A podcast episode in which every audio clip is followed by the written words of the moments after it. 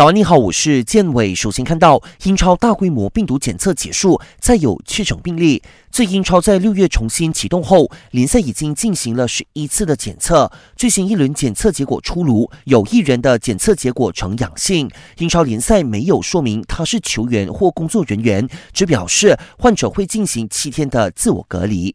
几轮检测下来，英超认为病例明显在呈下降的趋势了。英超第三十二轮继续进行，伯恩利一比零小胜水晶宫，升上积分榜第八位。他从美国发生白人警察压警致死黑人事件后，英超准备在下赛季出台新计划，帮助更多黑人、亚裔和少数族裔的球员有更多的机会在职业比赛中担任全职教练，以显现英超的一视同仁。据说这项计划将在俱乐部的青年队或一线队进行试点。身为 F1 唯一的黑人车手，汉密尔顿也不断为黑人群体发声。这一回，他公开呼吁 F1 老板们将非洲重新放在 F1 运动版图上，希望 F1 运动能拥有更多黑人参与。